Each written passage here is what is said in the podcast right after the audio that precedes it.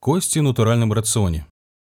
Наверное, многие уже видели пугающие фотографии несчастных собак после операции по извлечению костей из желудка, которые активно гуляют в интернете на радость ярым противникам натуралки. Ребят, давайте объективно. Кило куриных лап, заглоченных щенком по недосмотру хозяев, не имеет ничего общего с натуральным кормлением. Кости – это натуральный хондропротектор, источник минералов, коллагена и не только – а выступая источником кальция в натуральном рационе, мясокостная составляющая играет главную роль в поддержании кальциев-фосфорного баланса. Молочные продукты хоть и необходимы в рационе, но никогда не смогут покрыть суточную потребность в кальции. Думаю, все понимают, какую важную роль играет кальций в рационе, особенно в период активного роста и развития собаки.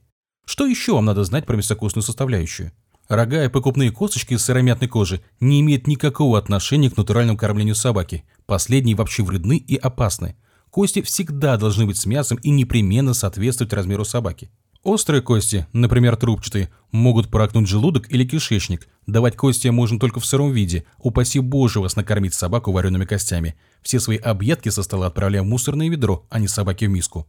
Кости в процессе варки декальцинируются и абсолютно не усваиваются организмом. Кроме того, они становятся очень хрупкими, а это практически 100% риск получения травм ЖКТ. Если вы недавно перевели собаку на натуралку, то костную составляющую вводите в рацион постепенно. Это связано с особенностями ферментации. Оптимальнее всего начать ввод костей с куриных шей. Отговорки владельцев «моя собака не умеет есть кости» не принимаются. Существует тысяча один способ скормить кости собаке. Стоит пропустить шею через мясорубку и вуаля, проблема решена. Однако научить свою собаку грызть кости – это лишь вопрос времени. Жиры в натуральном рационе. Сейчас я немного загружу вас теорией, но постараюсь максимально понятно объяснить. Честно говоря, как и хочется сказать, все как у людей. И отчасти это действительно так. Сами по себе жиры в организме собак выступают только в качестве источника энергии, но гораздо интереснее другой момент. Без жира и не будет жирорастворимых витаминов А, Д и Е. Без него не получить незаменимых жирных кислот, которые бесспорно необходимы любому организму. И вот здесь уже важно понимать, источником чего именно является тот или иной продукт. Витамины А и D содержатся в основном в субпродуктах, так что, как видите, не так уж они и бесполезны в рационе, как могло показаться из предыдущего поста. Кроме того, источником этих витаминов является и рыбий жир. Витамин Е содержится в маслах, например, в подсолнечном. Жирные кислоты омега-6 содержатся в мясе и маслах, а омега-3 в рыбьем жире. Чаще всего при недостатке жира в рационе и питательных веществ, усвояемых с его помощью, у собак наблюдается А, Д и Е авитаминозы, заболевания кожи, отклонения в развитии шерстного покрова. Иногда встречаются более серьезные последствия – задержка роста у щенков, нарушение функции размножения у взрослых собак и так далее. Белок в натуральном рационе. Давайте начнем с основ и поговорим о белке в рационе, о его источниках и вообще каким он бывает.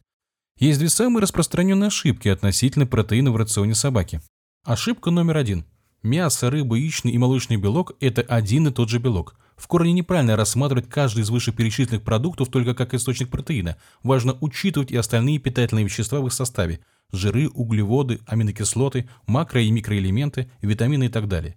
Запомните, основным источником протеина должно выступать именно мясо, но из этого вытекает вторая ошибка. Ошибка номер два – без разницы, какими частями тут же кормить собаку. И, к сожалению, это самое распространенное заблуждение. Почему, к сожалению? Да потому что не может рацион из одних субпродуктов быть для собаки полноценным и сбалансированным. В 100 грамм разного мяса будет содержаться разное количество белка. Например, говяжья вырезка – 21 грамм, пашина – 17 грамм, рубец – 12 грамм.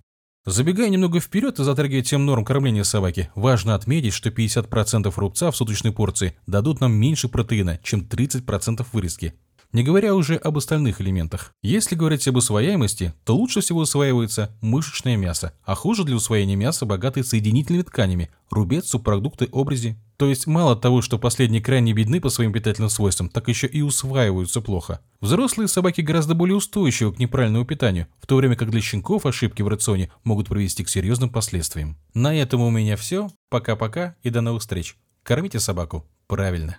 Также хочу напомнить, что у Алены есть индивидуальный курс по переводу на натуральное питание. Все ссылки в описании.